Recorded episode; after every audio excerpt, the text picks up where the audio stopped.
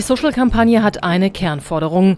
Respekt. Punkt. Damit endet jedes der Videos der Brüsseler Feuerwehr. Die Kampagne heißt Nichts zu lachen und zwingt den Zuschauerinnen und Zuschauern den Perspektivwechsel auf. Es geht darum, noch mehr die Menschen hinter dem Job zu sehen. Feuerwehrleute, Rettungssanitäter, also Männer und Frauen, die in allen möglichen Situationen ihr Bestes geben, wie Marc. On est arrivé sur place et on a tout de suite compris. Madame allait accoucher ici. Le SMUR était en route avec un médecin. Ils avaient réussi à caser deux couveuses dans la voiture. Wir haben sofort verstanden, was los war, erzählt er. Die Frau wird ihre Kinder hier zur Welt bringen und zum Glück war es gelungen, zwei Brutkästen in den Einsatzwagen zu stopfen und mitzubringen.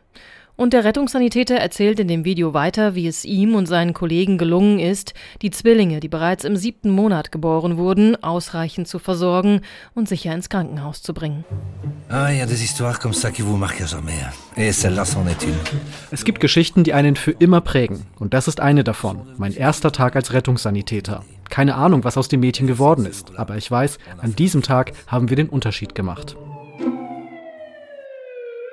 Ein Social-Video, eine authentische Geschichte. Die Brüsseler Feuerwehr erzählt viele weitere. Und alle verbinden die Offline mit der Online-Welt. Denn zu sehen ist darin zunächst mal das Brüsseler Stadtleben und Wandgemälde, zum Beispiel das einer schwangeren Frau, die sich auf einem Kissen krümmt und ein Telefon in der Hand hat. Laufen Passanten an diesem Wandgemälde vorbei, klingelt ein rotes Telefon. Auf der anderen Seite der Leitung erzählt dann zum Beispiel Rettungssanitäter Mark diese seine Geschichte. Die TikTok- und YouTube-User erleben also beides. Die Erinnerungen der Einsatzkräfte und die Reaktionen der Passanten darauf. Eine Sensibilisierungskampagne, die vor rund einem Monat startete, die aber auch nicht verhindert hat, dass die Silvesternacht gewissermaßen zu einem traurigen Höhepunkt für die Brüsseler Feuerwehr wurde, erklärt ihr Sprecher Walter Derieux. Leider müssen wir tatsächlich eine Zunahme sowohl verbaler als auch physischer Angriffe auf unsere Einsatzkräfte feststellen. Natürlich konnten sie auch an Silvester vor allem vielen Menschen helfen und rückten zu rund 600 Einsätzen aus. Dabei wurden sie jedoch auch mehrere Dutzend Male selbst angegriffen, etwa beim Löschen eines Wohnhauses im Zentrum der Stadt. Die fünf Menschen darin konnten gerettet werden, die Retter selbst mussten aber von der Polizei vor Angriffen mit Feuerwerkskörpern geschützt werden. Eine bedenkliche Tendenz, so Feuerwehrsprecher Derieux. On doit faire la différence entre les, les agressions dans nos ambulanciers, ambulancières sont victimes. Wir haben die Angriffe in unseren Krankenwagen, bei denen es sich hauptsächlich um verbale Gewalt handelt, die aus der Frustration resultiert, dass die Menschen beispielsweise nicht verstehen, warum wir sie zuerst stabilisieren müssen, bevor es ab ins Krankenhaus geht.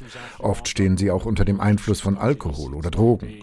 Und dann gibt es die richtig körperlichen Angriffe auf unsere Feuerwehrleute im Einsatz, bei denen oft mit Steinen und Feuerwerkskörpern geworfen wird. et de tirs de feu d'artifice. Die Aktion soll deshalb auch nach innen wirken. Sie soll allen Einsatzkräften nochmal sagen, es ist nicht normal, es ist nicht part of the job. Gewöhnt euch nicht irgendwie daran, sondern bringt jeden Angriff zur Anzeige.